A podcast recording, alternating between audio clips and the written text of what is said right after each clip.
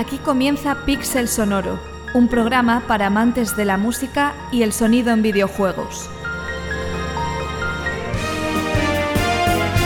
Junto a Iván García, iniciaremos un viaje por la historia de algunos de los títulos más icónicos, explorando sus mundos sonoros. Nos transportaremos a nuevas dimensiones musicales. Visitaremos cada uno de sus callejones. Y aprenderemos de las mentes que han hecho del videojuego una nueva forma de composición. Si te apasiona este mundo, pulsa cualquier botón para comenzar. ¿Nos acompañas?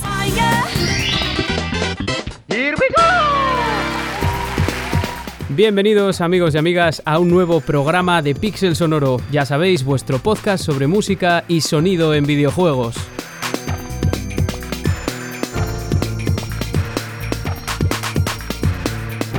Hoy tenemos por delante un programa muy orquestal y de esos para remarcar, remarcar bien porque viene un invitado de enorme entidad. Hoy nos visita David Hernando Rico, director y fundador de la Orquesta Sinfónica y Coro de Bratislava.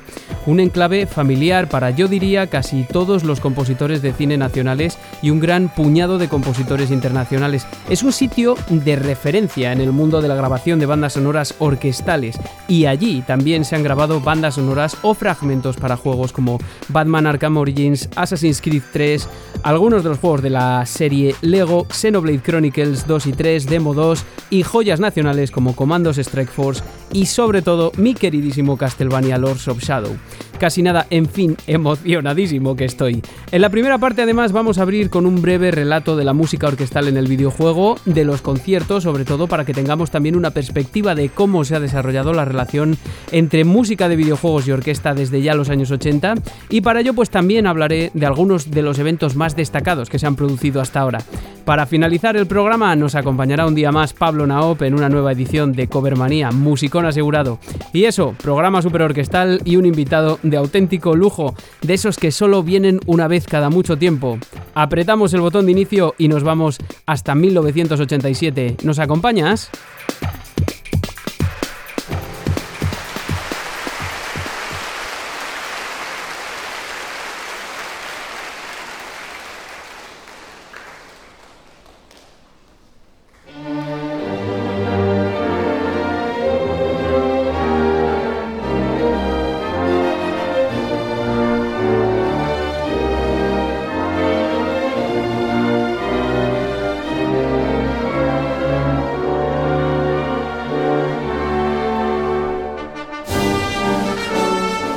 Nos hemos trasladado hasta 1987, aunque lo que está sonando es de 1988 y ahora os explicaré por qué. Estamos escuchando música de Dragon Quest 2, una muy especial.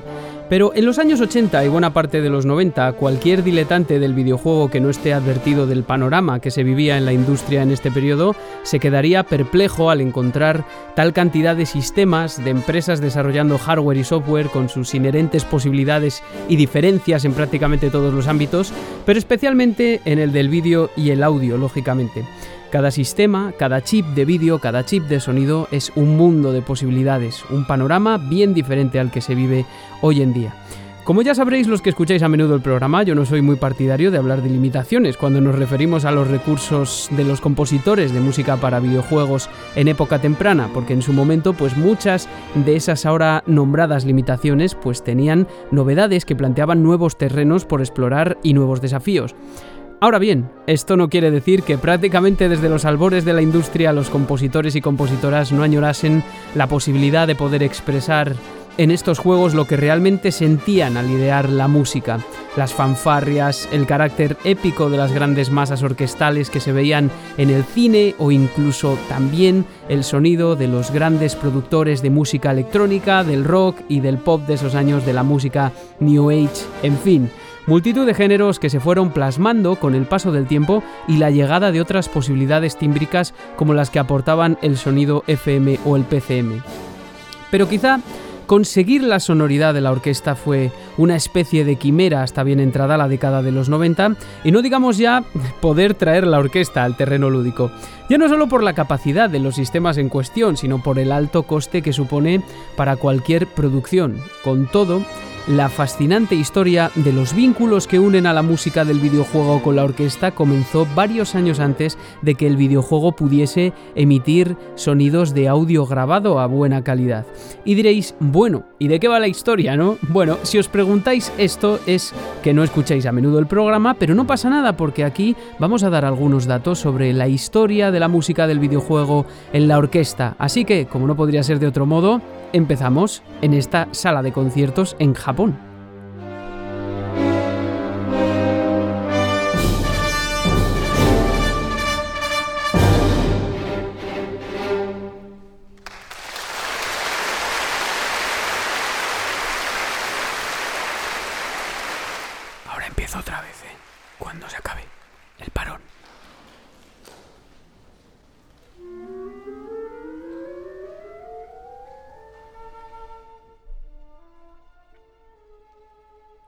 Si hay un hombre, una figura que ha sido importante en el campo de la industria del videojuego en Japón y en el mundo seguramente, sobre todo en lo que se refiere a la música y en particular a la música de orquesta, ese es sin duda el tristemente desaparecido Koichi Sugiyama, más conocido por ser el compositor de la serie Dragon Quest, al que por cierto le dedicamos un programa completo hace ya un tiempo que contiene muchos datos sobre su vida y sobre la industria musical japonesa hasta los años 80, en el que ingresó como compositor en Enix de forma totalmente voluntaria, porque Koichi Sugiyama a mediados de los 80 era una auténtica celebridad en su país. Había sido locutor de radio, presentador de televisión, director de Fuji TV, productor y compositor en la era de los grupos de los 60 en Japón, compositor para anime y cine y un largo etcétera. Es decir, que era un hombre con un gran conocimiento musical, con contactos y también con muchas ansias de explorar terrenos nuevos. De hecho, eso fue lo que le llevó a introducirse en la industria del videojuego.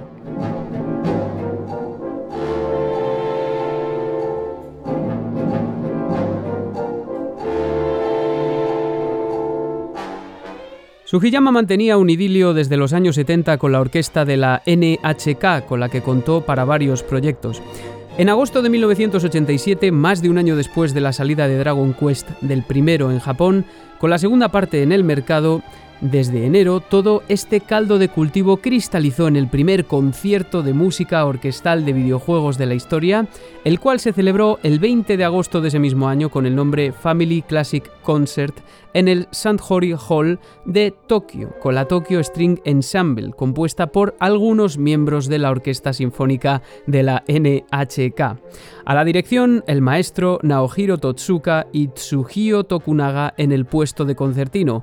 El programa, la suite romántica de Camille Saint-Saëns, El Carnaval de los Animales y después una selección de arreglos orquestales de Dragon Quest 1 y 2. Este concierto, que fue inmortalizado por Apollon Music en el álbum Family Classic Concert Dragon Quest in Concert, se convirtió en un auténtico referente, como bien señala el buen Edgar Fuentes en ese libro que es Requiem para el jefe final, que tanto os he recomendado. Eh, un referente para las siguientes generaciones de compositores japoneses de JRPG en especial. Además, ese concierto comenzó a celebrarse con una periodicidad anual, es decir, que se convirtió en tradición y lo que estamos escuchando es la grabación del segundo de los conciertos que se dieron.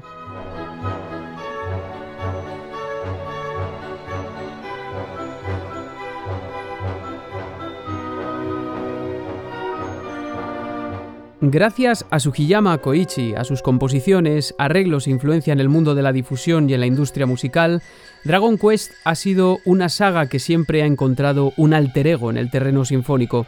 Ahí están como prueba todas las suites orquestales de los juegos de la línea principal que se llevan publicando desde eh, este periodo para deleite de los jugadores y no jugadores. Pero, como digo, esta propiedad se expandió en el terreno de la música en directo, en el ámbito concertístico, porque además demostró que llevar esta música a la orquesta era posible, incluso recomendable, para poder ofrecer otra perspectiva de las composiciones que se escuchaban con los medios de las plataformas, los medios que ofrecían las plataformas de juego, por ejemplo un chip PSG. Se abrió la veda, amigos y amigas, y sin ir más lejos, en 1989 se celebró ya el concierto Symphonic Suite Final Fantasy en el Newport Hall de Shinagawa con la Tokyo Symphony Orchestra, en el que se escucharon arreglos de los dos primeros títulos de Final Fantasy.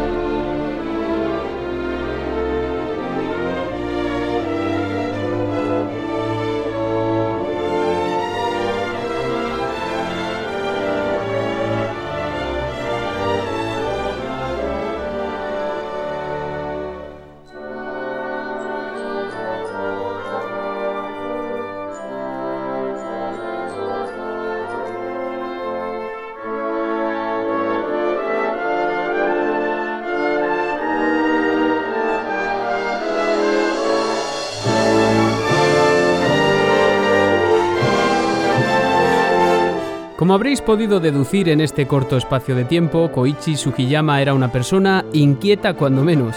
Suya fue la iniciativa de una serie de conciertos que marcaron época durante la década de los 90 los conocidos como Game Music Concert, que se celebraron entre 1991 y 1995. De hecho, estamos escuchando esta pieza con la que hemos introducido esta muy cortita sección, es el arreglo del tema principal de Wizard Dry, juego de 1987 de Nintendo Entertainment System, cuya música original fue compuesta por un mítico compositor ya fallecido también tristemente, Kentaro Haneda.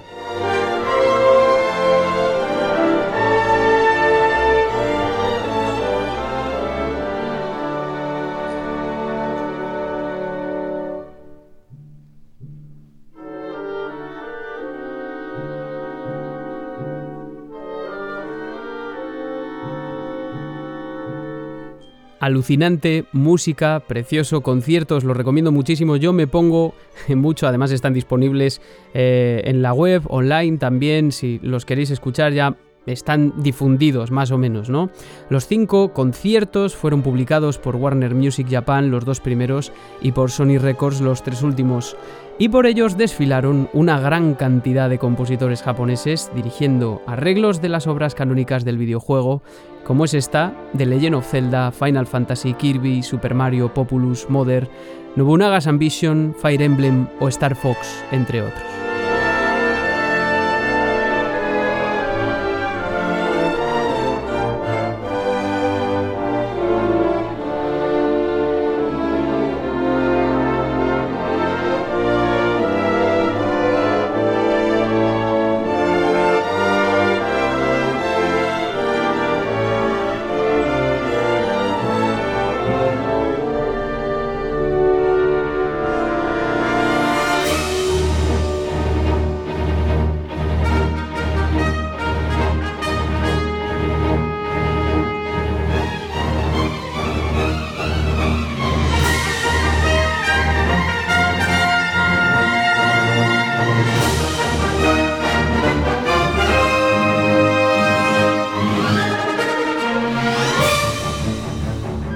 Amigos y amigas, estamos escuchando una pieza orquestal, una banda sonora que quizá no, no habíais escuchado, yo tampoco, la verdad, pero hay que reconocer que tiene un, un auténtico valor histórico. La década de los 90 fue quizá el periodo de más expansión de la industria por la proliferación de recursos técnicos, la estandarización de la tecnología CD, también el avance en el terreno comercial, ¿no? la fijación de algunas mecánicas y géneros que hoy damos por sentados y también por el asentamiento o nacimiento de sagas y personajes que hoy en día siguen copando el mercado. Y en los 90 se alcanzó también la añoranza de algunos compositores como Yasunori Mitsuda que hicieron grandes trabajos, pero dentro de un cerco que ellos sentían como una limitación. Hablo de Yasunori Mitsuda específicamente porque, como veíamos en el episodio dedicado a Chrono Trigger, el propio Mitsuda admitía que lo que él quería plasmar en el juego es lo que realmente luego se escuchó con los arreglos orquestales y no la versión de Super Nintendo. Curiosamente, una de las primeras bandas sonoras con orquesta que se grabaron para un videojuego, o la primera, es esta que estamos escuchando, con un compositor de cine de los más relevantes que hay en la actualidad. Estamos escuchando la banda sonora de Jurassic Park El Mundo Perdido que salió en el año 1997 para PlayStation 1 y Sega Saturn, compuesta por el gran Michael Giacchino que os sonará a muchos y a muchas e interpretada por la agrupación de Norwest Sinfonia de Seattle que desde entonces se convirtió en un habitual de la grabación de bandas sonoras para videojuegos con títulos como Total Annihilation ese mismo año 1997 y a partir de ahí Medal of Honor, Mis 3, Age of Mythology, Star Wars Caballeros de la Antigua República 2, las tres primeras entregas de la saga Halo, Ojo Cuidado y Halo Reach también, y también todas las entregas de Destiny, entre otros muchísimos. Que por cierto, ya teníamos por ahí en el equipo de edición a Billy Martin, que luego también intervendría en juegos como los últimos títulos de Rayman Origins y Legends que tienen unas bandas sonoras espectaculares.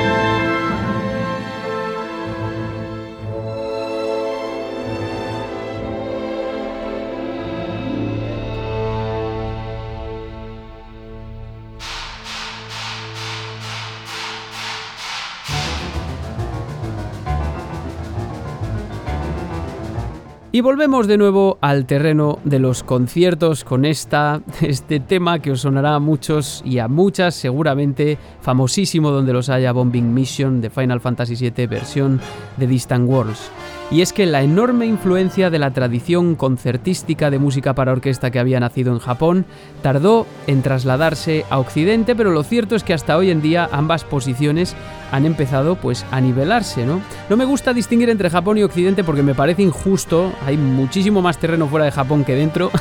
Y hoy en día creo que igual cada vez tienen menos sentido, pero es lo que hay, ¿no? En 2002, Final Fantasy volvió a los escenarios orquestales con el evento Music from Final Fantasy de la Orquesta Filarmónica de Tokio, el cual luego se publicaría en Estados Unidos con el nombre Dear Friends Music from Final Fantasy. Este fue el germen de la creación de lo que hoy conocemos como Distant Worlds Music from Final Fantasy. Y es que si Koichi Sugiyama fue importante a este respecto durante los 90, en cierto sentido Arnie Roth vino a recoger su testigo en la primera década del milenio, dirigiendo y organizando los conciertos de la saga Final Fantasy Distant Worlds que hoy en día son absolutamente masivos.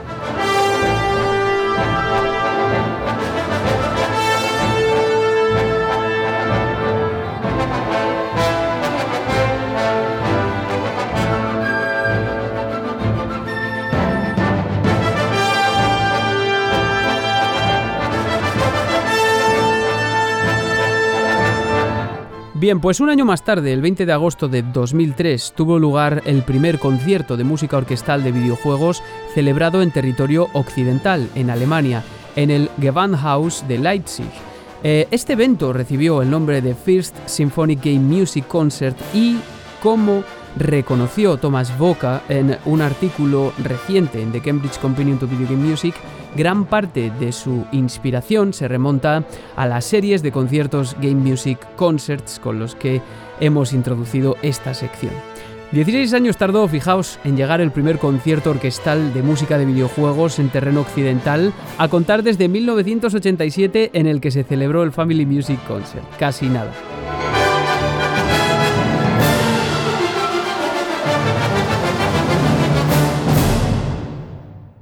El evento fue muy especial en el sentido en el que se tocó pues toda clase de música de videojuegos según eh, este testimonio, incluyendo arreglos de la música para sistemas 8 bits, piezas de juegos como Chrono Cross que no habían visto la luz en Europa y también adelantos de juegos que no habían salido todavía como Stalker Shadow of Chernobyl. El propio Boca, o Boker, voy a decirlo así ya, expresa que para ellos fue muy importante mantener el contacto, involucrar a los compositores originales a la hora de realizar los arreglos. Fijaos que algunos de los compositores que asistieron a esta primera edición fueron Nobuo Ematsu, Christopher Lennertz, cuidadito, Olof Gustafsson, cuidadititito, Richard Jacks y mi querido Andrew Barnabas. La interpretación corrió a cargo de la Czech National Symphony Orchestra y tuvo un gran éxito, tanto que comenzó a celebrarse anualmente en Leipzig hasta 2008, en el que se trasladó a Colonia.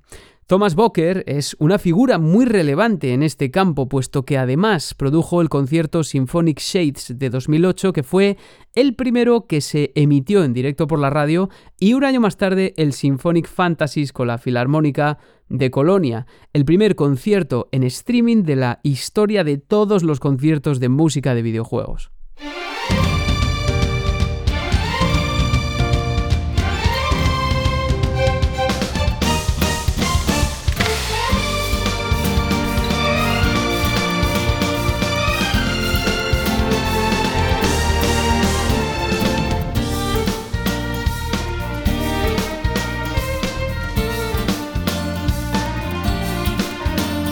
Madre mía, la de detalles que estamos viendo en un cortísimo espacio de tiempo y todavía nos queda muchísimo programa. Bueno, hay algo que destaca el productor en este capítulo, que os he dicho en este capítulo de este libro, algo que me parece muy interesante, y es el hecho de que el arreglo y la reorquestación de los temas originales, sobre todo cuando se trata de, de sistemas antiguos, transforma en cierto sentido el contenido original, aunque también generalmente se busca realizar un arreglo que transmita la historia, la narrativa que propone el juego en el salón de concierto, trasladarlo a este enclave. Por eso se busca también arreglar de forma adaptativa, es decir, buscando un punto de confluencia entre lo que es reconocible como videojuego y los componentes que se consideran deseables en un concierto para orquesta. Porque pensadlo bien, ahora estamos muy acostumbrados a los sonidos de la orquesta, pero en época en la que solo existía en videojuegos el 8-bit, quizá fue un poco difícil eh, intentar discernir entre lo que era el contenido original y lo que no, aunque para eso están los arreglistas.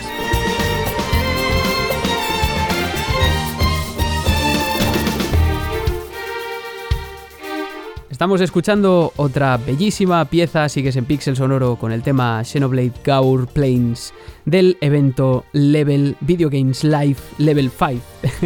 que me lío. Bueno, a partir de, los, eh, de estos años ya el panorama explota totalmente. En el año 2006 apareció la serie anual de conciertos Play a Video Game Symphony, que se mantuvo hasta el año 2010 en Estados Unidos, y desde luego en el año 2005 apareció un gigante en lo que se refiere a los conciertos de música orquestal en directo. Creados por Tommy Talarico, un gran compositor y excéntrico empresario, Video Games Live es un tour de conciertos orquestales que marcó un antes y un después y que lleva involucrando a un enorme número de músicos desde el año 2005. Ambos de hecho mantuvieron una relación de competencia durante los años de Play a Video Game Symphony, los años que estuvo vigente, ¿no? Pues no obstante hay algo que distingue a la iniciativa Video Games Live y es que no rehuye el fusionar la sonoridad de la masa orquestal con otros estilos y otros timbres como el de la guitarra eléctrica, que era algo relativamente novedoso, parece ser, ¿no? Además de su puesta en escena, destaca también la importancia de la escenografía y del empleo de audiovisuales junto a la performance, de manera que resulta muy espectacular. Tenéis disponibles en plataformas numerosos álbumes de esta famosa iniciativa para que los disfrutéis como lo que estamos escuchando.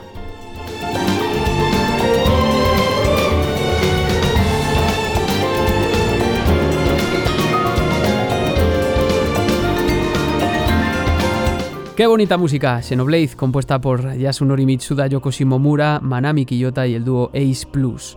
De estos últimos es este tema que estamos escuchando. Bueno, series de conciertos y conciertos ha habido ya muchísimos, tanto en Europa como en Estados Unidos y en Japón, pues ya no os digo, ¿no? Es difícil abarcar históricamente todo esto en un programa y menos en una introducción. Por ejemplo, recientemente me estoy acordando de la serie de conciertos Game On que está de gira, también el Game Music Festival de Londres, la gira Symphony of the Goddesses que terminó en 2017, eh, lamentablemente, y en España tuvimos también la serie de conciertos Games and Symphonies en los que se interpretó música de Maldita Castilla, por ejemplo, ¿no? Algo muy loco. Estamos llegando ahí a las salas de conciertos y también la iniciativa Sinfonia que tuvo lugar en el año 2017. Y aun con todo, ¿qué queréis que os diga? Me sigue pareciendo insuficiente, pero la buena noticia es que parece que esto solo puede ir a más.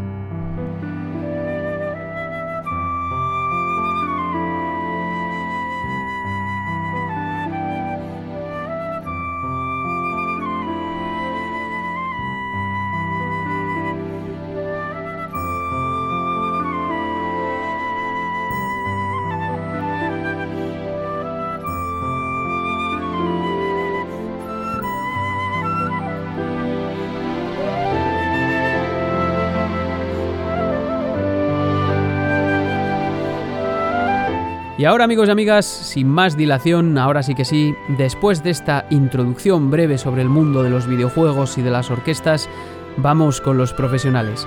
Hoy tenemos, como he dicho en la introducción, el placer de presentar a una grandísima figura de la grabación orquestal de música de cine y también en menor medida de videojuegos, como es David Hernando Rico, director y fundador de la Orquesta Sinfónica y Coro de Bratislava, que nos viene a iluminar, a ilustrar un poco sobre cómo se graba música orquestal para videojuegos. No os vayáis porque vamos a hablar de juegos como Comandos Strike Force, Castlevania Lords of Shadow, Xenoblade Chronicles, Dimo 2 y muchísimas cosas más. Esto es un auténtico lujazo.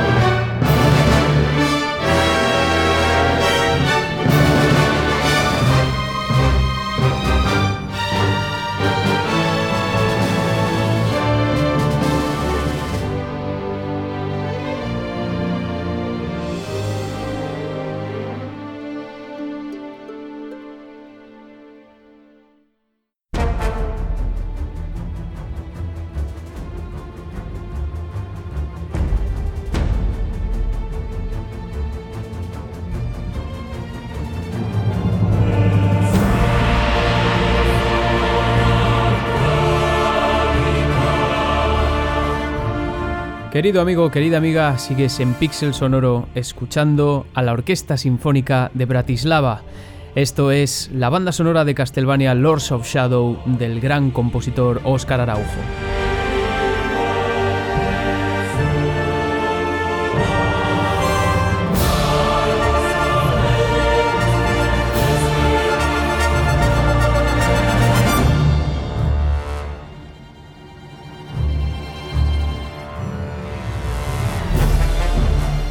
Os había prometido que en esta tercera temporada íbamos a tener programas emocionantes, así me he comprometido yo y así va a ser. Y hoy, bueno, es uno de esos días súper especiales que tienes a alguien, además, la primera entrevista que hacemos en, carne y hueso, que estamos aquí reunidos en la fonoteca del, Departamento de Historia y Ciencias de la Música de la Universidad de Valladolid.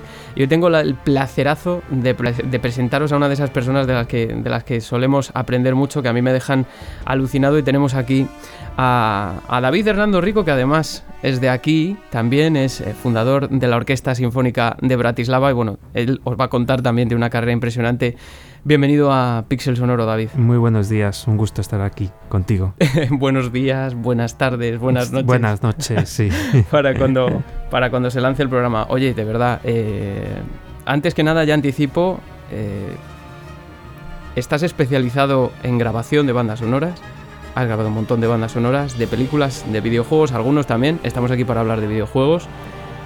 De verdad que te agradezco ya de antemano que hayas venido, porque esto es, a mí me parece apasionante. Yo no sé si luego eh, la gente lo sepa valorar, espero que sí. Seguro que sí, seguro que sí. Que alguien. Eh, cuéntame un poco, cuéntanos antes que nada, introdúcenos sobre, sobre ti, qué has hecho, qué recorrido y sobre todo cómo, cómo se llega a fundar una orquesta en, en un país como Eslovaquia. Pues es una historia un poquito larga. Yo empecé, yo soy de aquí de Valladolid, nací aquí en Valladolid. Siempre he vivido muy cerquita de donde estamos ahora, de la universidad. Y estudié, bueno, el colegio, el instituto, todas estas cosas. Y luego estudié aquí en esta universidad, estudié geografía e historia tres años, pensando que iba a estudiar musicología, pero me fui antes. Me fui a Eslovaquia a estudiar dirección de orquesta, porque siempre antes yo había estudiado aquí piano con muy buenos profesores y también dirigía muchísimos coros y hacía muchas, muchas cosas y un poco mi sueño era irme fuera a estudiar, así que me fui a estudiar piano como un año, año y pico y luego eh, hice las pruebas para entrar a estudiar dirección de orquesta en la Universidad de Bratislava en el año como 93, 94 y allí estudié toda la carrera, terminando en el año 2000 y empieza todo. Y salió bien. Salió bien, sí, sí, sí, terminé la carrera, estuve un tiempo por aquí, por Valladolid tratando de buscar una salida profesional, pero el tema es que yo cuando ya estaba estudiando en Bratislava eh, iba a muchísimas grabaciones, empecé a conocer a gente del mundo, sobre todo la música de cine, como José Nieto, uno de los clásicos en España de música de cine. Y bueno, empecé a ir a grabaciones y más grabaciones, me llamaban como intérprete muchísimo. Y cuando terminé la carrera me empezaron a llamar como productor. Me llamaban productoras para hacer grabaciones allí en Bratislava y siempre lo digo como curiosidad, el primer disco que grabé fue para Rocío Jurado, un disco muy bonito que se llama Rocío Jurado con la Orquesta Sinfónica de Bratislava. Así que esos son los comienzos, eso fue en el año 2000 y es cuando creé la Orquesta Sinfónica de Bratislava y ahí empezamos a hacer grabaciones de todo tipo. Es que cuando dices que creé la Orquesta Sinfónica de Bratislava, que además ¿Cuántas hay en Bratislava? Porque hay varias orquestas. Y tú has estado para varias, además has tocado para varias. Sí, sí, yo como director de orquesta he trabajado con todas las orquestas del país y los alrededores. Pero esta es una orquesta que está hecha especialmente para el mundo de la grabación. Hemos hecho también conciertos, hemos tocado, hemos hecho conciertos de música de videojuegos en Viena, por ejemplo, también, pero es algo esporádico, no es a lo que nos dediquemos. Oye, ¿qué tocasteis? ¿Qué tocamos? Pues era... Uf, ni me acuerdo. De verdad, ¿qué era aquello? Claro, es que tantos... no me acuerdo, tengo que buscarlo. Es que tantos, tantos, en fin, la Era música para videojuegos, seguro.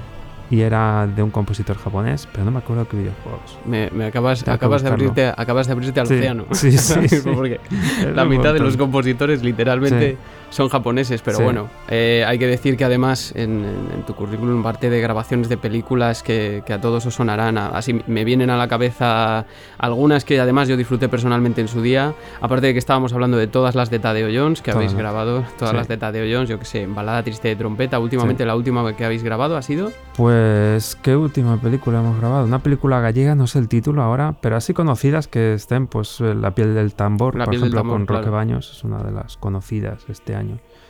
Y muchísimo. Nosotros hacemos una media de unas 50 grabaciones al año, o sea que, es mucho, para acordarme. y bueno, eh, iremos desgranando un poco ahora sobre música de videojuegos, que al final es en lo que se especializa Pixel Sonoro, pero digamos que bandas sonoras de videojuegos, en fin. Eh, ha habido de Assassin's Creed 3, algunos Legos, eh, comandos Counter-Strike, que, bueno, luego hablaremos un poco de ello, y Castlevania Lords of Shadow y Xenoblade Chronicles, más o menos para que la gente se sitúe. Y em, a mí me gustaría también eh, preguntarte más o menos cuántos músicos tenéis en, la orquesta, que, o, varía, me imagino que varía todo. Nosotros variamos la orquesta dependiendo de lo que vayamos a grabar, puede ir desde 20 músicos, más o menos, menos no hasta 70, 80 y coro y todo. o sea, todo el material. Castlevania pues eran ciento y pico músicos en total, entre cantantes y, y, orquesta. Claro, mira, ya que acabas de mencionar tu Castlevania, que además es la primera música que hemos empezado a escuchar, seguro. Eh, yo te quería preguntar, eh, bueno, yo atendía una clase contigo que nos diste hace tiempo en el grado en Historia y Ciencias de la Música. Yo aluciné porque además fui un poco como vengo. Ahora no vengo tanto en calidad de fanboy, pero la verdad es que entonces fui como fui muy como fan a ver qué pasaba con, con cómo había sido lo de Castlevania y todo eso, porque a mí el primero sobre todo, el segundo no caló tanto, pero el primero a mí, a mí fue una cosa que me, me marcó muchísimo cuando lo jugué hace tiempo y sobre todo su música. ¿Qué diferencia hay? Claro, vemos una gran orquestación, coros, eh, una masa gigante, la verdad, que era, es impresionante para un proyecto español, además, y de una IP como Castlevania. Pero ¿qué diferencia hay del, material en bruto? ¿Qué, proceso tiene eso hasta que llega a la orquestación grande? Bueno, es un proceso muy largo, muy complicado.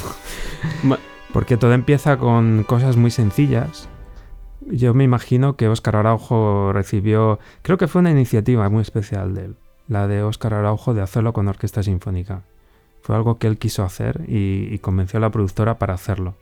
Yo creo que fue por ahí el camino, más que nada. Y empezó por una orquestación muy sencilla, hecha con un piano, con unas melodías, y de ahí se va haciendo una orquestación que hizo Ferran Crusen, un compositor catalán, muy reconocido además, y fue creciendo todo hasta que se añadieron coros, a los coros se les puso textos, o sea, es una cosa y es muy, muy, muy complejo, porque era muchísima música, orquesta grande, no era sencilla la música tampoco para, para interpretar y para grabar.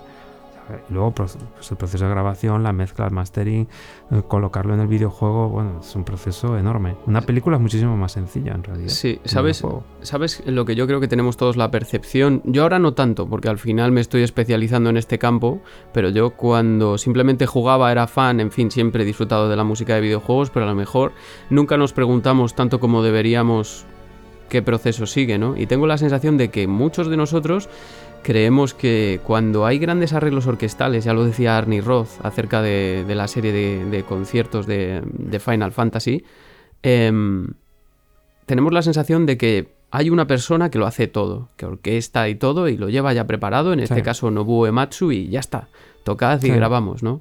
Y es muy diferente, ¿verdad? Sí, sí, sí. Era Final Fantasy, la música que tocamos en Viena, ahora me he acordado. Final Fantasy. sí, sí. sí. Sí, sí, con lo que está diciendo tú, es un proceso muy largo, muy, muy complejo, porque yo no conozco tanto de, programación en videojuegos, a mí lo que me han ido contando, ¿no? Pero hay... Castlevania no es de las más complicadas, creo, en el tema de la programación, porque al fin y al cabo tienes mucha música que va colocándose en diferentes escenas. Esa es una de las opciones, y como ahí hay varios. Xenoblade yo creo también va por ese camino. Comando Strike Force también iba por ese camino. Es que Comando Strike Force tenía...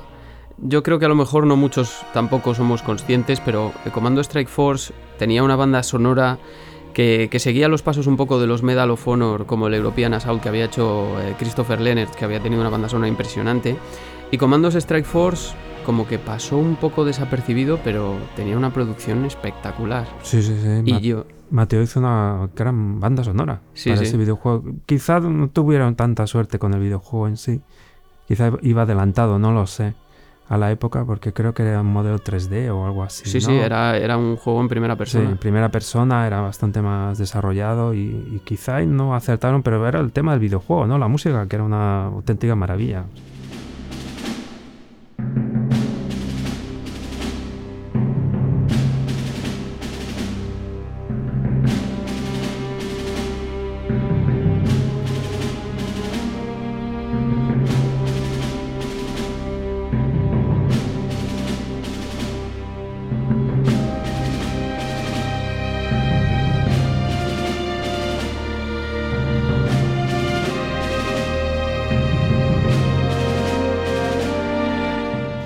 Realmente, otra, ya te digo, eh, estableciendo comparación con un juego que salió un año antes y que prácticamente tenía la misma estética, la misma jugabilidad, Medal of Honor European Assault, yo creo que todo seguía esa línea, que al final en ese tipo de juegos lo más atractivo acaba siendo la música, que Sí. es lo que permanece, porque tú lo ves ahora y se ve fatal. Claro, sí, sí, sí. En fin.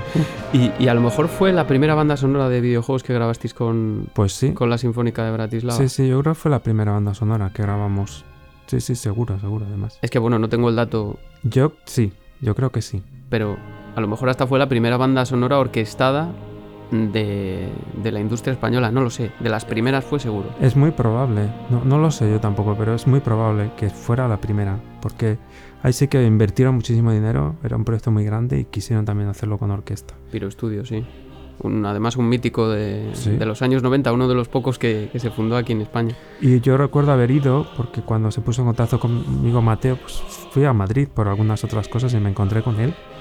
Y tenía montada una, bueno, un montón de oficinas con programadores, tenían expertos en todo, porque en historia, en arte, bueno, una pasada, comando, una cosa un poquito... Era increíble, parecía una empresa informática grande, Sí, desde muy luego. importante. Ha sido uno de los referentes ya desde de finales de los 90, de los primeros comandos, y este, pues, supongo que, que era una vuelta de tuerca. Pero eh, volviendo, mira, tú mismamente has, eh, has hablado, tú precisamente, de la integración dinámica del audio, que al final es interactivo, Sí. es, es la dificultad, ¿no? Sí, Y en proyectos grandes ya, digamos, claro, eh, Castlevania es una IP de las más importantes que hay en la Sí. historia del videojuego. Y tenéis detrás a, a Konami, sí. que, que de alguna manera intervendrá en el proceso, te preguntaré por eso, pero de todas formas, vosotros en la grabación eh, tenéis, eh, o sea, el caso de que sea la música interactiva afecta a la grabación, tenéis que grabar algunas partes o os dicen los, no, es que mira, necesitamos que grabéis solo esto porque esto es una parte que se va a sumar, por ejemplo, en plan, cuando llega aquí no sé qué, se suman coros o se hace lo que se llama reorquestación vertical. Sí, exactamente. El caso de, de Castlevania fue es muy diferente, porque se grabó música que creo recordar que grabamos sin claqueta in- incluso, o sea, era música sinfónica libre, se puede decir.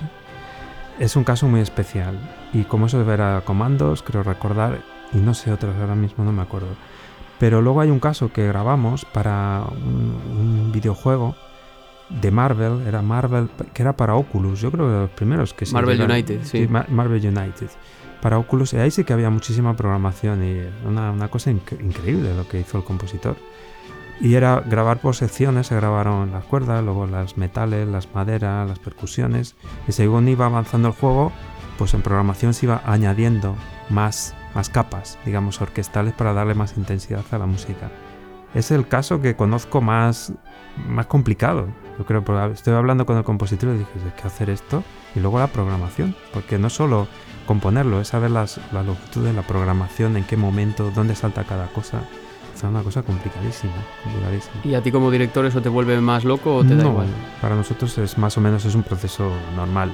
Es grabar pistas. Es grabar por pistas, se graba una sección, luego otra, luego otra, luego otra. Se hace mucho en el cine también, es una cosa muy habitual. Sí, y te dan mucho feedback en plan, oye, mira, que es que cuando programamos esto no nos funciona bien. No, o lo que no, sea. no, no, porque ya está todo muy preparado. Ellos cuando, en realidad, todo va mucho tiempo antes. Ellos hacen unas maquetas que ya están colocadas en el videojuego. Y lo que hacen es sustituir la orquesta real por las maquetas. que tenían preparadas, más o menos así. Claro, algo similar comentaba también el cuando vino cuando vino el compositor de Halo. comentaba algo similar. La verdad es que son diferentes formas de trabajar, pero ya además me preguntaba si en un juego para realidad virtual, como en este caso Marvel United, tenéis alguna especialidad de grabación. O sea, ya no no te puedo hablar de configuración de situación de micros, etcétera, etcétera. Hombre, nos estamos situando en un espacio esta vez 3D, claro, porque está, está destinado a, a realidad virtual. Y a mí me picaba la curiosidad en ese sentido. Oye, ¿hay alguna especialidad de grabación o algo así que, se aplique o directamente es el mismo audio? Mm, cuando grabamos para videojuegos es curioso que, especialmente con los japoneses, con todo lo que hemos grabado para Japón, se graba a 96 kHz de resolución y 24 bits. Siempre se suele grabar a 48. Casi el 99% de las grabaciones se hacen a 48 kHz, que es el formato más para el cine. Y para el pop muchas veces grabamos a 44.1 porque es el formato CD todavía, o sea que está ahí. Pero videojuegos se suele hacer a 96, porque claro, lleva muchísimos procesos después y luego se, eh, se comprime a MP3. Con lo cual prefieren esa calidad. Y yo no sé si esto es. También yo me imagino que lo mezclan en 5.1. Creo que está hecho. Ahora ya hay, hay muchos avances. Hay audio espacial, hay audio 3D, hay Dolby ya. Eh, muchos juegos traen 7. Eh, en fin. Claro, ya, eso es.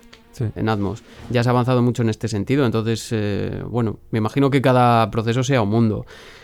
No creo que incluso habiendo tenido una orquestación impresionante y una producción brutal detrás, el caso de Comandos Strike Force, si lo tenéis que volver a hacer ahora, seguramente tenga otro resultado por el formato también, que al final es, es lo que es. Un juego que te viene en DVD, pues como tú dices, te, que es un crimen, pero tiene que venir comprimido. Fijaos, de, grabar a 96 kilohercios a comprimir a MP3. A MP3, es horrible, pero bueno, así eh, son las limitaciones del formato. Claro. Es lo que tiene. Sí, sí, sí. Y oye, las distribuidoras, cuando hay una IP grande, claro, es que habéis trabajado con Ubisoft, con Assassin's Creed, que yo no sé hasta qué punto intervienen también en los procesos. Porque al final, no sé, son productos que van a mover mucha masa de dinero y que además tienen mucha popularidad entre, entre la gente. Y, por ejemplo, coges en Castlevania y te dejan solo con quien venga de Mercury Steam o lo que sea y, ya está, o, están interviniendo ahí. No, las productoras como Ubisoft o este tipo de productoras no intervienen ahí porque es una. Ellos encargan el trabajo de la música a un compositor. El caso de Assassin's Creed es Lord Malfe, el compositor de, de Top ah. Gun y muchísimas películas súper conocidas. Y él hace la música, se mezcla en los estudios en Los Ángeles y, se mandará a Ubisoft. Pero no interviene con nosotros, no, no ha intervenido en nada. Que. yo fíjate que pensé que iba, me ibas a dar otro tipo de respuesta. No. Pero, pero bueno.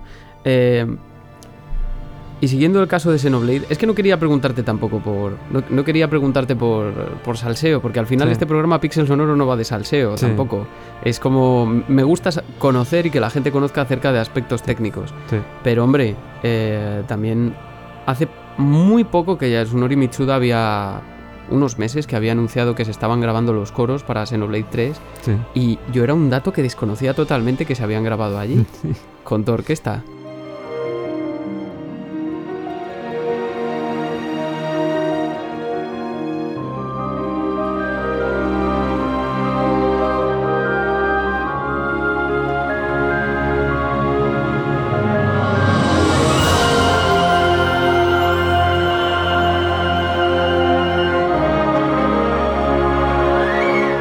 Esto te lo pregunto como fan. Sí. Ya, ¿no? ¿Cómo, cómo es trabajar con Yasunori? Mitsuda es, es, un mítico. Sí, sí, Tuve la suerte de conocerle en, un, en una grabación porque lo contrataron para un videojuego francés. Yo no sé muy De hecho, Eternity, sí. Entonces él se vino a Bratislava y es un encanto de persona, es un súper profesional. Además, con un lenguaje muy, muy personal, que es lo que me gusta. Sabes que es japonés. No sé qué tiene, pero sabes que es japonés. Lo cual es muy bonito, ¿no? Y tiene un aire muy especial, muy bien orquestado, muy bien trabajado. Una persona encantadora, además. da, da gusto trabajar con Y, él. e- y eternamente joven. Y eternamente joven, sí, siempre tiene un estilo muy personal, ¿no? Y joven. no sí, sé. bueno, el estilo y la cara, porque la cara, el sí. señor tiene como cincuenta y pico años Sí, y, sí, y cuando lo ves dices, pero por favor. Sí, sí, sí. De hecho, hace poco le hicimos el programa de, de Chrono Trigger aquí, dedicado a- a ese juego que será uno de los, vamos, la, la banda sonora es uno de los baluartes ahora de la industria del videojuego. Y, y, en fin, y allí grabasteis coros. Allí grabamos coros. Era Xenoblade 3 la última, pero la anterior también grabamos coros. Xenoblade Chronicles Sí, 2, sí. También grabamos los coros con él. Él la orquesta la grabó en Japón, yo creo. Mm. Pero los coros llevamos, hemos hecho bastantes cosas con él. Lo, lo grabamos en Bratislava. Sí. ¿Y cuánta, cuánta, o sea, os viene ya con los arreglos hechos? Porque además, Todo, sí. porque además he visto yo a él que anda con las partituras, con las partichelas, Sí. lo tiene todo, lo da toro. Sí. Em, ¿cuánta, ¿Cuánta gente se pidió para eso? Porque además es con, como juegos muy espectaculares, tienen eh, muchas connotaciones, de repente hay algo más de heavy metal, city Ujú. pop, orquestal. Pues sería un coro de unos 40 cantantes, más o menos. No, no recuerdo exactamente, pero por ahí andaría. Y él manda todo, mandan todas las partituras. Y las grabaciones se monitorizan por sistemas. Nosotros utilizamos uno que se llama Source Connect, un sistema profesional para, para el cliente está, él está por ejemplo en Japón escuchando y viendo el estudio y tiene contacto conmigo directamente a través de unos cascos O sea, esto Y- es alucinante. Él, Sí, sí. él no le, le va, pero no le hace falta ir tampoco. No. ¿Se ha ido alguna vez? Estuvo aquella vez, y allí lo conocí porque era una producción francesa y no sé, fue Y ya que estaba, pues. ya que estaba y además una música maravillosa. Y, pero ahora ya no, porque un coro pues se graba en igual dos sesiones, en un día está grabado el coro sin ningún problema.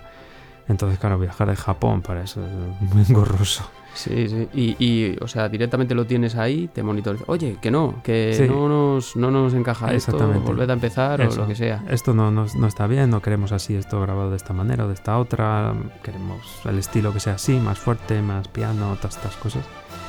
Y trabajamos, en- trabajamos en tiempo real. Y él lo escucha en calidad, pues no sé, un Lo buen que le- MP3. calidad. Pero puede escucharlo en 5.1 y todo lo que, lo que de la red. Joder, es que es, alucinante la Sí. cantidad de cosas que nos perdemos de, de la intrahistoria. Sí, sí. Oye, ¿y ¿tú arreglas? ¿Haces arreglos también? He hecho algunas cosas de arreglos, no es algo que, a lo que me dediqué. Por ejemplo, en, en- Tú diriges y ya. y ya, en comandos eché una mano importante ahí. ¿Sí? Sí, sí. No llegaba nadie, los compositores, y le eché una mano. Pero si hago arreglos, hago arreglos de otro tipo de música. No de videojuegos, no. ¿Cómo No. qué? Pues como música clásica, cosas de zarzuela, he hecho muchísimos arreglos. ¿Ah, sí? Sí, sí, sí, para conciertos. Con lo que me gusta a mí la, con lo que me gusta a mí la zarzuela. ¿Os dedicáis a dar conciertos también de vez en También, cuando? De vez- también hemos hecho conciertos. Yo dirijo bastantes conciertos de música española por allí, de, de todos los estilos, pero de música española hago bastante. Y que. Así que, que me vengan a la cabeza. Compositores con los que hayas trabajado tú, con los que destaques, más más- que destaques tú con los que has trabajado. Bueno, Porque he visto, bueno, es que Pues Hans Zimmer, Brian Tyler o Lord Balfe de los americanos, españoles, pues ca- casi todos, Roque Maños, José Nieto, eh, no sé, que con todo el mundo. No voy a dejar Pascal Yañ, eh, Zacarías Martínez Larriba, Arnau Bataller, pues prácticamente con todo el mundo. Hay, algo, todos. hay algo del proceso de grabación que nos hayamos dejado que digas tú, yo quiero destacar esto, aunque sea de cine ya, me da igual.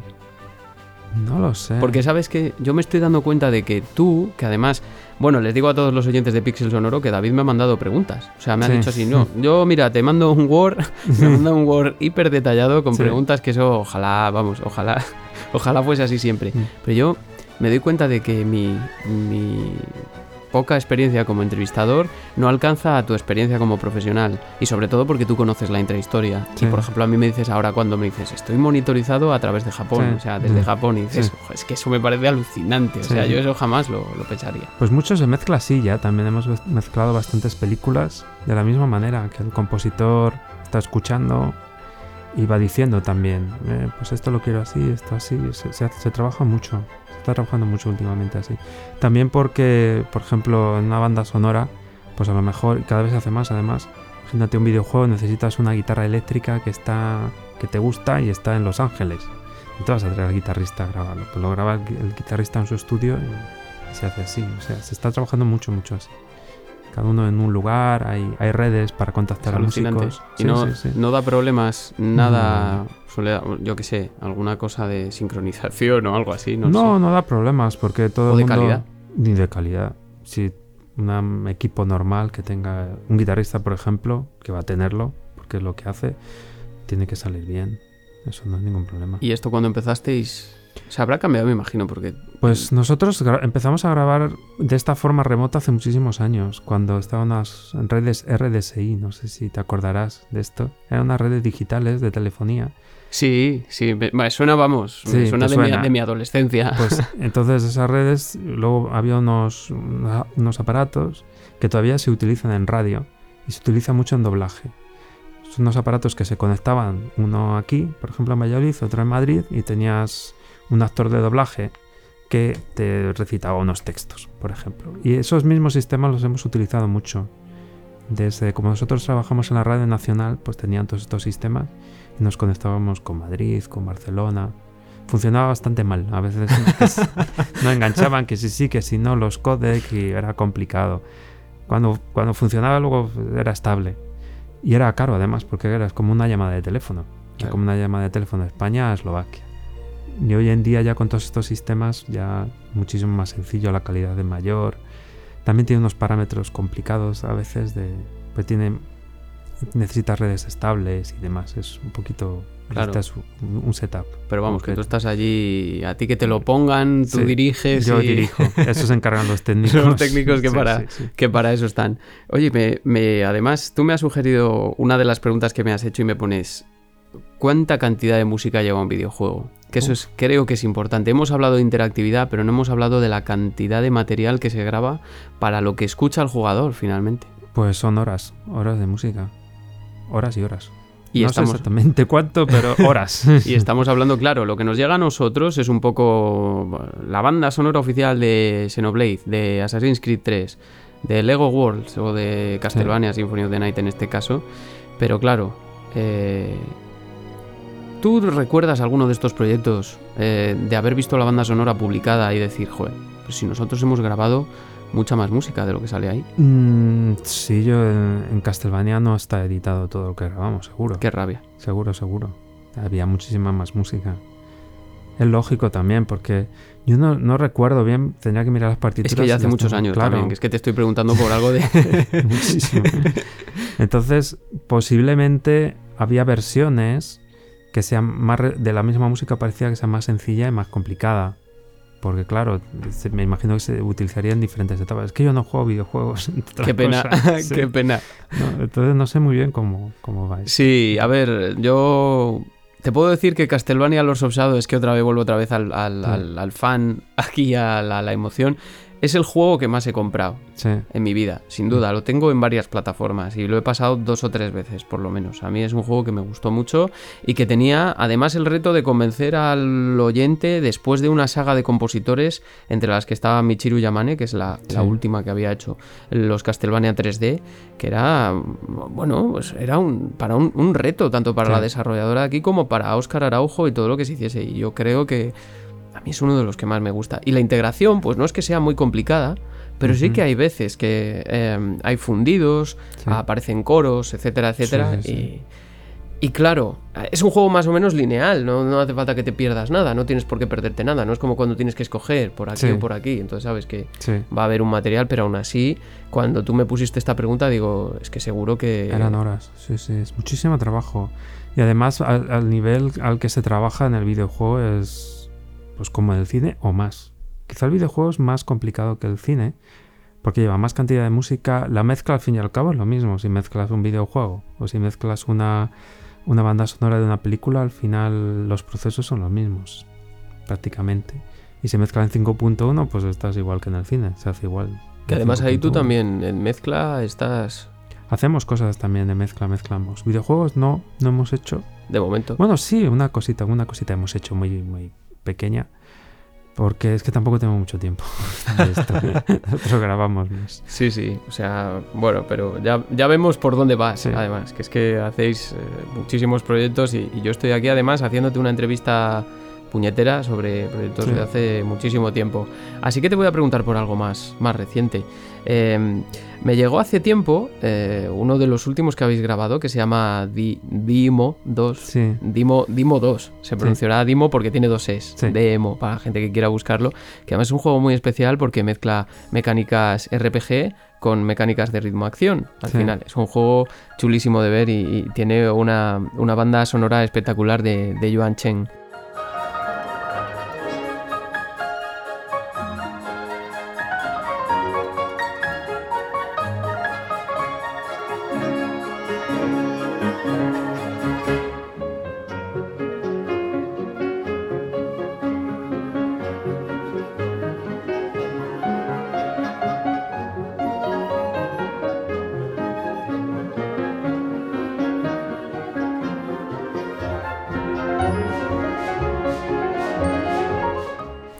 Háblame de esto, porque yo, yo creo que deberíamos vendérselo a la gente porque yo lo he visto y es súper bonito. Es una pasada. Esto vino, es una cosa muy extraña, porque durante la pandemia me escribieron de, eh, de Canadá, porque el compositor es canadiense en realidad. Ahora te cuento quién es el compositor.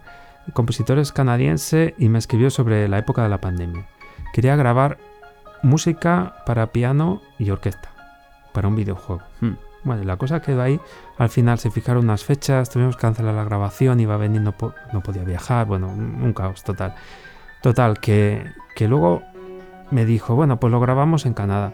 Bueno, pues vale, ya está, proyecto olvidado. Al poco tiempo, a los dos o tres meses, me escribe que no, que vamos a ir a Bratislava a grabarlo.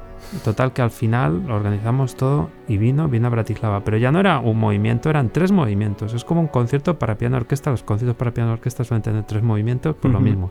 Más cortito, pero tres movimientos, lo cual era un montón de música. Cuando llegaron, llegó él con el pianista. Los dos eran asiáticos, clarísimamente. Yo le pregunté, pero claro, el nombre Chen ya está claro, ¿no? Que es asiático, de origen asiático, pero eran canadienses los dos. Y empieza a contar y, y me di cuenta que él es médico. Digo, ¿cómo que eres médico? Pero médico, médico. Sí, sí, yo soy médico normal, soy médico aquí de familia o de cabecera. Y en mis tiempos libres escribo música. Como Rinsky Korsakov, ¿no? Algo Sí, parecido. sí, sí. Mis tiempos libres escribo música. Total que empezamos a tocar y aquello era una cosa impresionante. Súper bien escrito, bien orquestado, las partituras perfectas, toda una cosa. El pianista venía, no necesitaba ni partituras, lo sabía todo de memoria, principio a fin, una cosa poco fuera de otro planeta. Y cuando le pregunto, pero vamos a ver, esta música, ¿qué vas a hacer con ella? Porque esto es música de concierto de súper nivel. Dice, no, es para un videojuego. Y además era un proyecto del personal, más personal, pues, donde él invertía dinero porque sabía que era un videojuego importante que tenía una promoción, iba a tener una muy buena promoción. Lo mezclaron, se hizo un vídeo que está muy bien, se puede encontrar en YouTube fácilmente. Y todos nos quedamos diciendo, pues mira, un compositor que su profesión es médico y escribe esto es una auténtica maravilla. Sí, y además que al final esas grabaciones las tenéis que integrar de alguna forma. Bueno, no sé hasta qué punto, porque no he jugado a Dimo 2.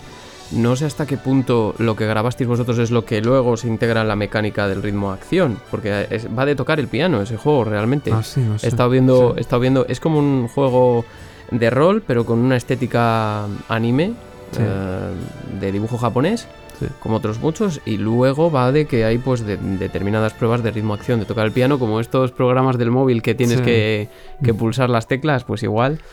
Y, y a mí la verdad es que también me, me pilló mucho por sorpresa. Sí, sí, es una cosa de las cosas más extrañas y más bonitas que hemos hecho. A ver Nos si, a todos. si en un futuro lo, lo podéis reproducir en, en- en- en conciertos o lo que sea, o que alguien le haga, le haga también un poco de, de justicia, ¿no?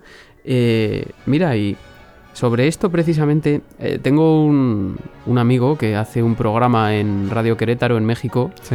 es un programa muy famoso de música de videojuegos que se llama Del Vita a la Orquesta, y él también es investigador acerca de esto y Sí. todo eso. Y tiene, es, es un programa súper longevo, además, lleva Sí. como 10 años casi Wow. emitiéndolo. Y él es muy fan de orquestas, le gusta irse a Japón, que su mujer es de allí también y, y conoce un montón de compositores y todo esto. Y, y él me pregunta también que, que, claro, con todo lo que me has dicho, no sé hasta qué punto tú sabes, pero ¿cómo está la escena de, de la música de videojuegos, sobre todo orquestal en, en Centro Europa, más o menos? Pues no lo sé muy bien. Em, Alguna vez me ha llegado, hicimos un proyecto para Polonia, creo recordar. Sí, Polonia Sí. debe ser como muy potente en esto. Sí, sí, ahora no me acuerdo muy bien qué proyecto era. Y yo no sé qué desarrolladores hay en videojuegos, pero me CD Projekt, CD CD hay, Projekt hay Red. varios, me imagino. En Eslovaquia tampoco sé muy bien. En Eslovaquia está la empresa ESET, Sí. son eslovacos, pero yo no sé si tienen programadores que dediquen a otro tipo de cosas. No, no lo sé. No Sí. conozco. Bueno, por lo menos sí que disteis el, el concierto en Viena, que era sobre música de Sí. Fantasy, por sí, lo menos. sí, sí. ¿Y dónde fue el concierto? Por En el, en el Concerthaus. ¿Ah, sí? Sí, sí, sí, Concerthaus. Que es la sala más grande, en realidad, en Viena. Estaba lleno y demás. Fue com- complicado. Sí, lo raro es que no hagan con giras como Distant Worlds y demás, que es lo que he mencionado antes de la famosa. Además, ha estado hace poco Sí. aquí con, con el coro en Barcelona de, de Arnie Roth. Eh, lo, lo raro es que no lo veamos diversificándose más todavía, porque con la cantidad encima de, de música que hay grabada. Sí. Y antes estábamos hablando fuera de micrófono y te iba a preguntar yo también. Hay muchos, eh, muchos compositores, la mayoría de ellos, que ahora, pues imagínate, eh, desde casa ya se pueden alcanzar unas calidades terribles con instrumentos virtuales. Sí. A veces hasta difíciles de diferenciar Sí, de, de sí, orquestos. eh, ¿cómo, cómo ha, cómo ha influido en, en- en alguien que se dedica a grabar esto en los últimos años? ¿Habéis visto que hay un descenso, algún cambio, algo? Porque antes, fíjate por dónde va la pregunta, antes a lo mejor si querías una calidad orquestal brutal tenías que grabar orquestas sí o. Sí. Y ahora es cierto que sigue costando dinero, pero no tanto. Sí. Pues la verdad es que no es nuestro... mm, lo que más hacemos, ¿no? La música de videojuegos. Es algo más pequeño. ya te pregunto de, sí. claro, ya te pregunto de cine en general. La verdad es que no. Nosotros seguimos más o menos en los mismos niveles. O sea, el cine... eh, es que imitar a una orquesta no es la orquesta, para empezar, Claro, en ningún sí, aspecto. Eh, la expresividad que tiene una persona no lo puede tener un instrumento virtual. Eso no existe. Y en el mundo de la música para el cine, pues pasa un poco lo mismo. No tiene por qué siempre grabarse una orquesta, puede grabar solistas y demás. Y ahí sí que ya la diferencia es abismal. O sea, no. Yo no veo tanto.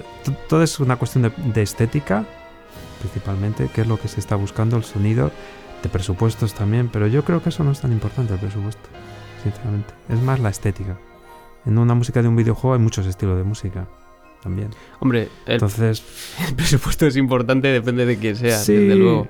pero no es, yo creo que no es un elemento tan, tan, tan, tan eh, importante en todo esto, sinceramente. ¿Te atreverías a decir más o menos cuán- a- por cuánto dinero le puede salir a una productora grabar una banda sonora? No lo sé, pues como Xenoblade Chronicle. Bueno, ahí grabasteis, No ahí sé. grabasteis sección, pero más o menos. Pues no tengo ni idea, es que no sé cuánto puede salir en total. No sé cuánto cuesta una cuesta en Japón y demás. Pero yo creo que para un presupuesto de un videojuego es una parte muy pequeña. En el cine la música no llega a un 2-3% del presupuesto. O sea, hay- se gasta más en catering que en la música. No me digas. Sí, O sea, eso es algo que es como un poco Vox Populi, pero que nadie Sí, sí, queremos así, creer realmente. Es así, es así. La música siempre queda un poco al final, porque te- está al final de los procesos muchas veces. En un videojuego no, quizá. Eso va de un principio, más quizá. Pero en el cine, a mí me ha pasado que me han llamado productores y me dicen, "Oye, mira que la película queda bastante bien, así que vamos a grabar una orquesta. Digo, "Es que tiene que ver. no tiene por qué grabar una orquesta, la película está bien. No tiene nada que ver, pues graba un piano también y ya está. Sí, que a lo Sí. mejor le da un valor añadido incluso, Claro, ¿no? sí, pero es como, bueno, quedó bien la película, ponemos música. No, hombre, la música tiene que estar desde un principio. Sí. El estilo tiene que estar además. Hay muchos estilos musicales. Bueno, en fin. Me, me imagino que eso ya dependa mu- mucho de productoras, de, incluso, de, incluso de compositores también, quién sabe. Eh, luego tengo otra, otra pregunta que me has escrito aquí que a mí me intrigó mucho, Sí. porque yo creo, igual que te he preguntado esta última, porque yo creo que sí que hay, hay un debate últimamente acerca de eso. De hecho, volviendo al tema anterior, ahora te hago la, la- la- la pregunta. Eh, y me acuerdo de un tuit que puso hace poco un compositor de videojuegos bastante renombrado que se llama Olivier de Rivière, eh, acerca de pues el, el empleo de la expresividad que tienen los instrumentistas, porque él bueno hizo música para un videojuego que se llama Plague Tale, que está basado en el siglo XIV, que Sí. necesita de tocar la viola de gamba de una forma, Ajá. etcétera, etcétera. Y hubo un poco ahí como debate, no recuerdo exactamente por qué, pero bueno, digamos que ya es algo que se habla, ¿no? Que Sí. hay músicos que salen, no, mira, pues es que con estos instrumentos virtuales puedes hacer no sé qué. Imagino que con grandes presupuestos pues irá más la cosa. Lo que te iba a preguntar es, me has puesto una pregunta que es como eh, diferencias entre países. Claro, diferentes estilísticas. Claro, es que, mira, yo hace poco además debatíamos un poco ahí con unos amigos, también en podcasting y, también por redes y, de- y demás. Porque a mí me, cuando me salió la- el último resumen de Spotify, Sí. me salía como música de videojuegos y música de videojuegos japoneses. y yo decía, pero realmente ya tiene sentido hacer esa dis- distinción. Tiene, o sea, si me has puesto esta pregunta es porque tú, yo creo que tú puedes Claro. ofrecer la respuesta. Es, es clarísima. Cuando estábamos hablando de Yasunori Mitsuda, ¿no? Mm. Y hablábamos de, de un estilo japonés. Evidente, o sea, lo escuchas y dices, esta música es japonesa. Sí, por algo, Es, por algo, es japonesa, ¿no? Entonces yo creo que hay estilos, tiene que haber estilos dentro de la música de los videojuegos. Es, es No curioso sé. porque... Tú conoces más seguramente, Sí, pero escuchado es, más. realmente las grandes orquestaciones japonesas son súper occidentales. O sea, quiero decir, no hay nada quitando al- usos de instrumentos Sí. étnicos y pentatonías, Pues bastante es eso ya, etcétera. para darle. Pero de vez en cuando. La Sí. mayoría son, además es como una armonía muy romántica, ¿sabes? Sí, son armonías románticas, pero ellos buscan una estética un poquito más brillante en el Eso, sonido. eso, eso, además, también hemos grabado bastante para China últimamente. Cositas cortas, pues para algo de un videojuego, no sé muy bien exactamente. Y tiene una estética china total. También porque us- usan instrumentos Sí, claro. folclóricos, que da un toque muy especial a la música. No sería para Genshin Impact. No, creo que no. Tengo que, que buscar y te, y te lo mandaría. Pero tiene. Luego sobre eso se graban coros o se graban instrumentos folclóricos chinos y le da un toque súper especial. Que es algo que las librerías no pueden hacer nunca. Por ejemplo. Sí, tienes que, tienes que defender a, joder, lo A los tuyo. Yo- Yo, instrumentistas. desde luego, yo desde luego no puedo. Nunca voy a defender cambiar un instrumentista por un instrumento No. virtual. Yo- no sé lo que pasará en el futuro, porque claro, hace unos años teníamos el General MIDI y nos parecía la leche. Sí, y ahora tenemos De pequeño yo me acordaba y decía, guay, si parecen cuerdas. Sí. Pero ahora, en, general, pues bueno, eh, se puede hacer ya un montón de cosas, ¿no? Pues me, me resulta interesante, es un debate que hay. Sí, Yo creo que ahora... Porque en- el momento en el que los compositores occidentales imitan esa brillante de los compositores japoneses, ya dices, claro, a ver, desde luego no es algo que digas, es Japón, es música tradicional. No, No. Es, es tonal, es, Sí. en fin, es, es una música muy occidentalizada, pero que hay algo sí. ahí, ¿no? Que dices, esto es de, de Yasunori Mitsuda. Hombre, por eso también es él. Por eso los compositores, todos los compositores, grandes compositores de cine, por ejemplo, Roque Baños, por decir uno, Mm. tiene un lenguaje muy, muy especial. Balada triste de trompeta es un caso de su música. Qué peliculón es. Qué Esa- peliculón y- Esa, esa, esa, película me gusta más a mí la música que la Sí, película. es una banda sonora, yo lo he hablado muchas veces con Roque y la he tocado en conciertos aquí también porque me encanta, porque es el lenguaje de él y es lo que vale de un compositor, cuando es auténtico, autenticidad. Y por eso a él lo contratan y lo contratan a Yasunori Mitsuda porque quieren eso, exactamente, esa sonoridad, esa estética. A Yasunori le pasaba ya que desde los tiempos de Super Nintendo, que tenía 8 canales de sample Sí. 8 bit para poder hacer un- una, una banda sonora, eh, ya se le, ve- se le veía algo, es alucinante. Hay algunas cosas que dices. Y, y una vez se ha llevado a la orquesta ya con las nuevas ediciones que ha hecho Square Enix de ese juego y todo esto. Además, Square Enix es muy profusa en sacar cada poco bandas sonoras, Sí. reorquestaciones, ahora versiones de jazz, etcétera, etcétera. Y, y dices, ves realmente lo que él tenía en la cabeza, que también es lo que decía él, ¿no? Es que yo, bueno, lo pongo en la consola, pero no, no, no, no Mm. tengo, lo, no, no es lo que yo tengo aquí, ¿no? Claro, claro, claro. claro. Que además fijo que es muy intenso trabajando, tiene pinta de ser muy intenso. Mm, no, es muy tranquilo. No, no, es tranquilo, ¿eh? Muy tranquilo. Es una persona... Japoneses tienen... Está todo muy preparado. Ellos, el error sería un, vamos, lo peor que les puede pasar. Eso es... Son, no saben quizá tanto improvisar porque todo está súper preparado. Entonces cuando llega una grabación está todo perfecto. No hay fallo. No puede haber fallo. Que pero para ti mejor, ¿no? Para mí mejor, sí, sí, sí.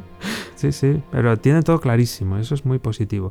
Hay otros na- de otra naturaleza, como los latinos, por ejemplo, que somos más de improvisar. También eso tiene su encanto. También tiene su encanto de, bueno, pues ahora así.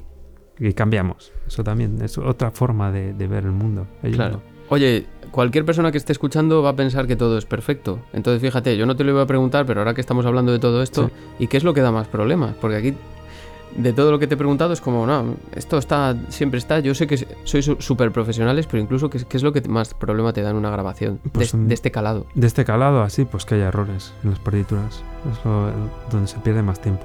Pero claro, Una música tiene miles y miles de notas, tú lo sabes muy bien. Sí, sí. ¿eh? Entonces equivocarse es muy sencillo. Una partitura que cuando empiezas a tocar, uy, aquí hay algo mal. Y arreglar eso es lo que más tiempo lleva, lo que más problemas nos causa. Bah, bueno, eh, en fin. Eh, son cosas que yo nunca pensaría, porque yo te iba a pensar, yo te iba a preguntar más, pues a lo mejor, yo qué sé, las mezclas, las colocaciones No. de los micros. no, no. No, no, no, eso está muy... Nosotros cuando llega una grabación de este calibre con grandes orquestas, siempre sabemos por adelantado qué formación, todo. Sabemos absolutamente todo y según eso se coloca la microfonía, que más o menos ya está casi estandarizada. Que con además pequeños cambios. tiene que ser eso porque con los músicos no creo que tengas problema nunca. No, al con final, músicos no. No, no, no, Eso es... seguro que son gente que ya sabe, Sí, va sola. sí, sí, ya va solo. como quien dice.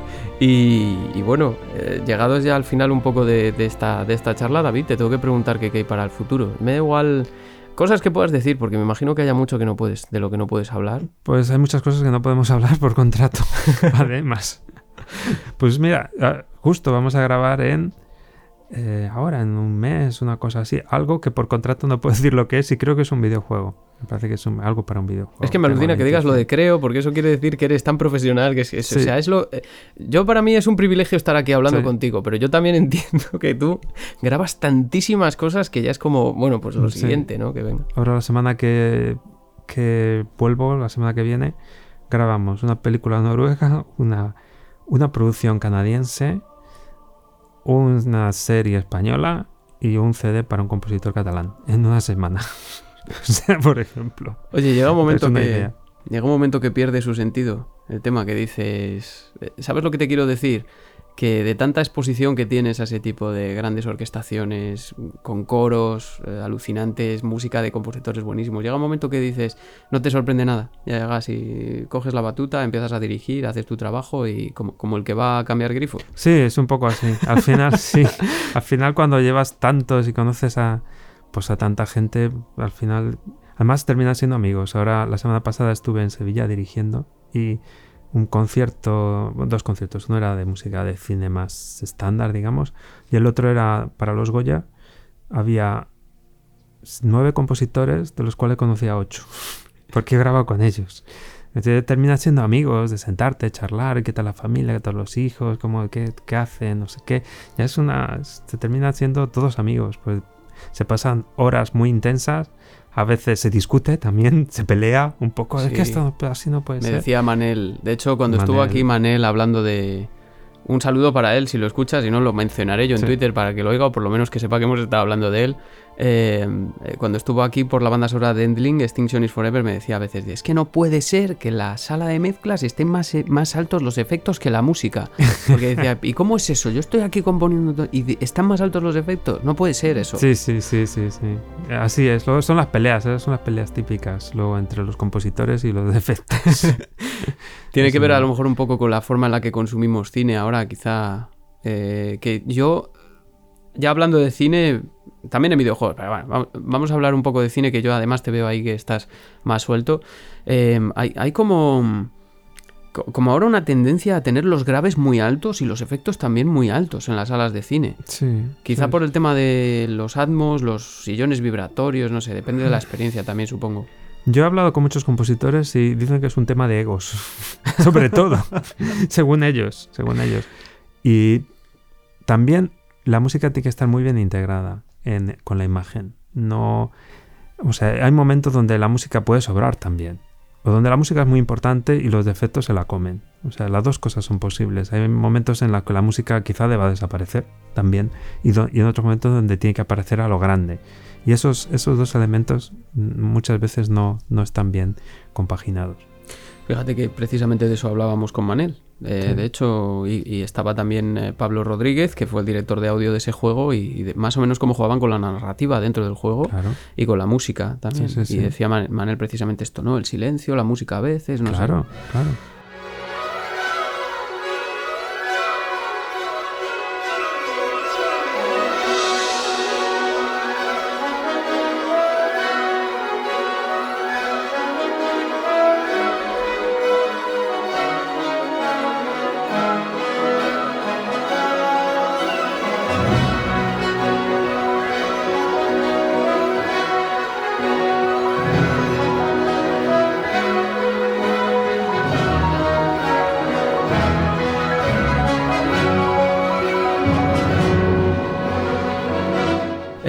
En fin, es todo un mundo. Yo te agradezco, David, que hayas venido aquí con nosotros a Pixel Sonoro. Bueno, antes de despedirte, eh, ¿tú crees que hay algo que nos hemos dejado que, que Mm. debamos hablar? Yo creo que no. Hemos hablado muchísimo, de no, muchísimas cosas para lo, que es, para lo que es un podcast. Espero que la gente lo sepa valorar. Vamos, yo estoy aquí.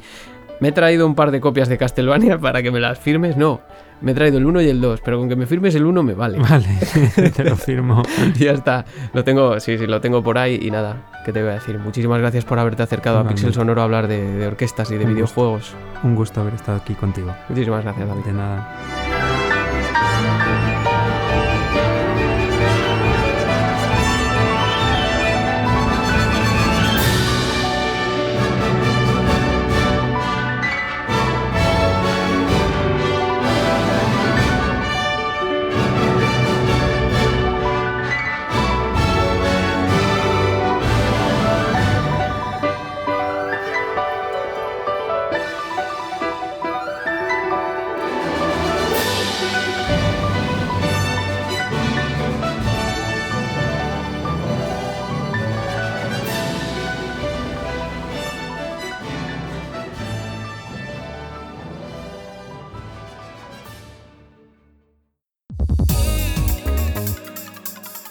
Sonoro presenta Covermanía, un espacio para artistas independientes, con Pablo Naop.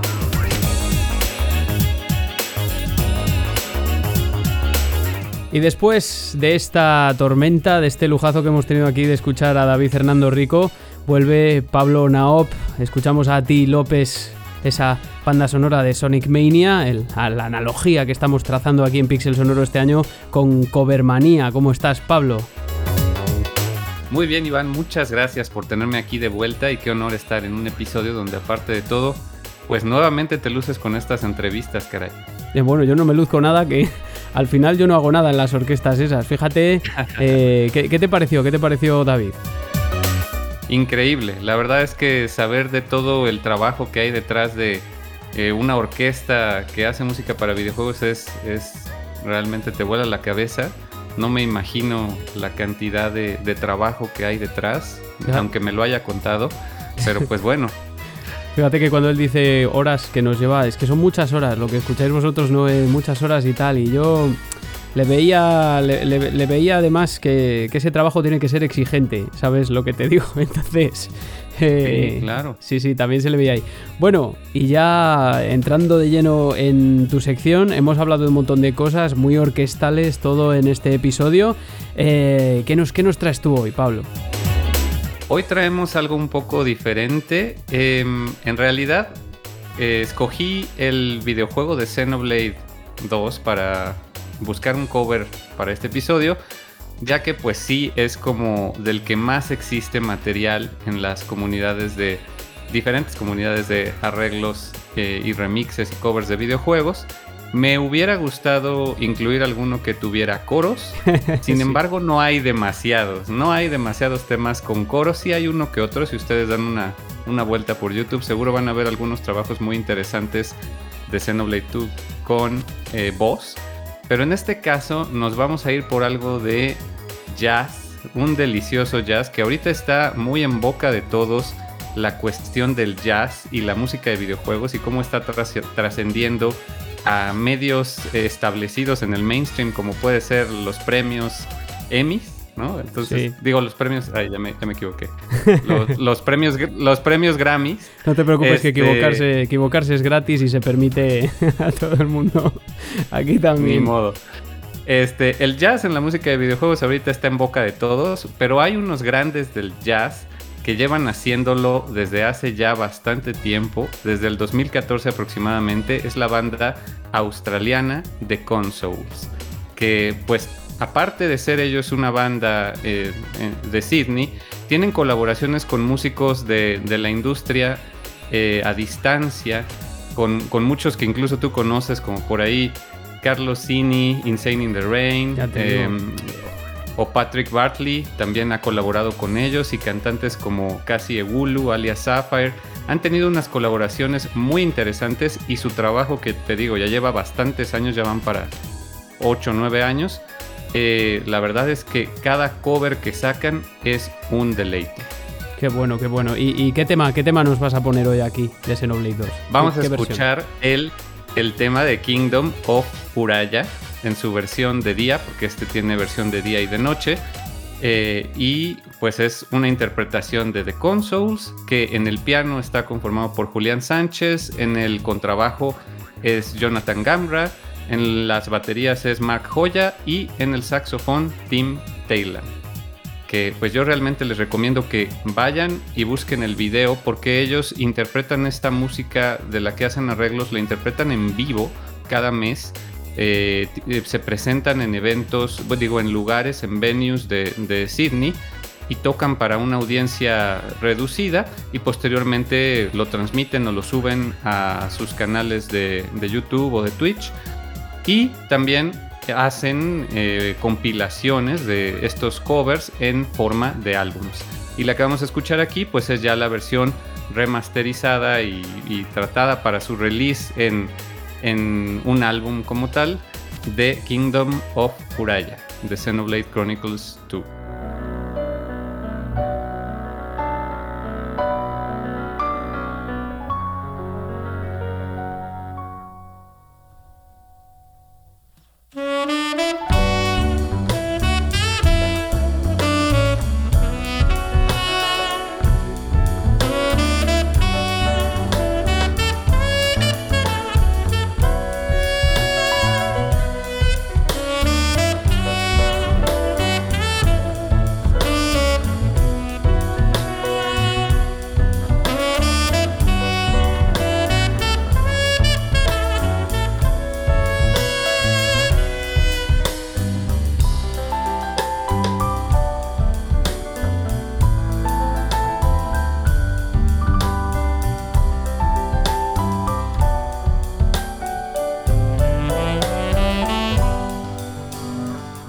Sabes que Pablo, desde que te conozco me he aficionado particularmente a, covers eh, de, jazz en formato jazz como este, que además se escucha mucho ahí.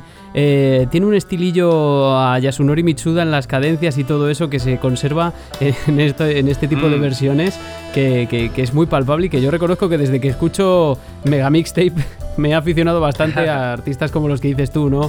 A Lightbeat Music Beat Band y, a, y a mm, Insane in the Rain también. Exacto, ¿no? Es que sí logran capturar el espíritu original de la música, además de mezclarlo con el propio, ¿no? En este caso, pues, The Consoles creo que brilla muchísimo con cada cover, sin importar de qué juego, de qué género originalmente sea. Y lo que más me gusta es que no se quedan con los himnos de la música de videojuegos. Vamos, el tema de Super Mario Bros., el tema de eh, no sé, Bob on Battlefield, que es el que más emblemático de la 8 Big Bang. De Consoles se va con temas eh, bastante oscuros, bastante extraños, de, juegos que nadie conoce a veces, o no sé, eh, siempre están, es muy importante mencionar que todos estos artistas pues realmente sobreviven gracias a, las donaciones de sus fans, no solo la venta de su música o en streaming o directamente en iTunes, sino que también tienen un Patreon y uno puede incluso votar por cuáles son los temas que deberían de hacer covers en, en sus en vivo y en sus producciones posteriores.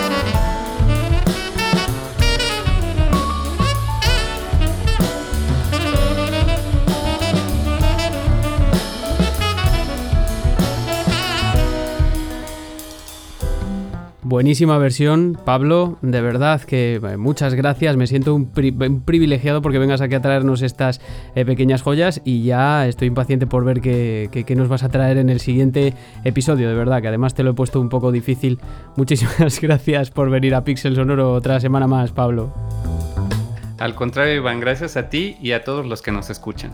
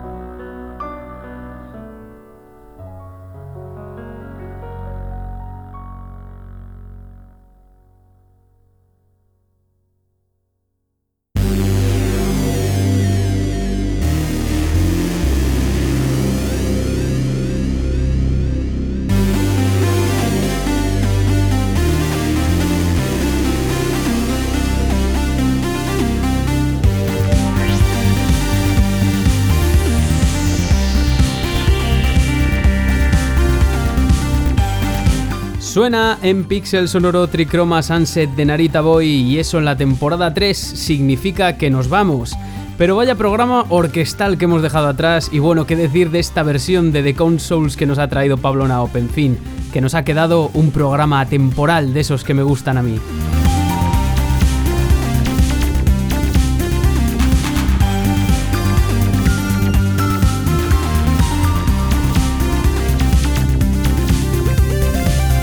Espero de verdad, sinceramente, que lo hayáis disfrutado porque a gente tan magnífica como David Hernando no se la tiene aquí todos los días. Al contrario, a mí se me hizo brevísima la entrevista, pero ya sabéis, lo bueno si breve, dos veces bueno. Están quedando programas muy muy largos últimamente y eso que yo tengo menos tiempo que nunca, así que probablemente el siguiente sea muy corto, pero muy contundente. Y hay algo ahí en la cabezota dando vueltas que fijo que choca.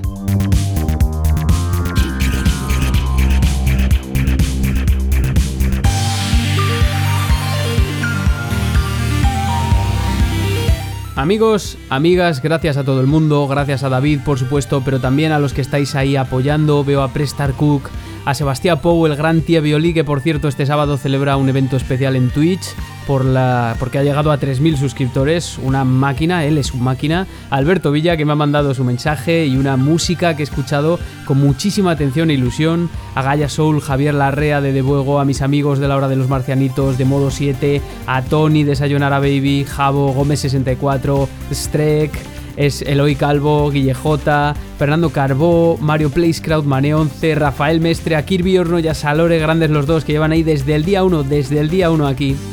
Eh, también a Sergio Brea, DSV, a Nacho y Dani de Pixel Perfect Podcast, a Eneco, of course, a Akira, yo que sé, la pila de gente que comenta en Evox. Que por cierto, ahora también podéis comentar en Spotify, donde también estamos, como en Apple Podcast y otras apps como PodNation, GoodPods, Amazon y demás.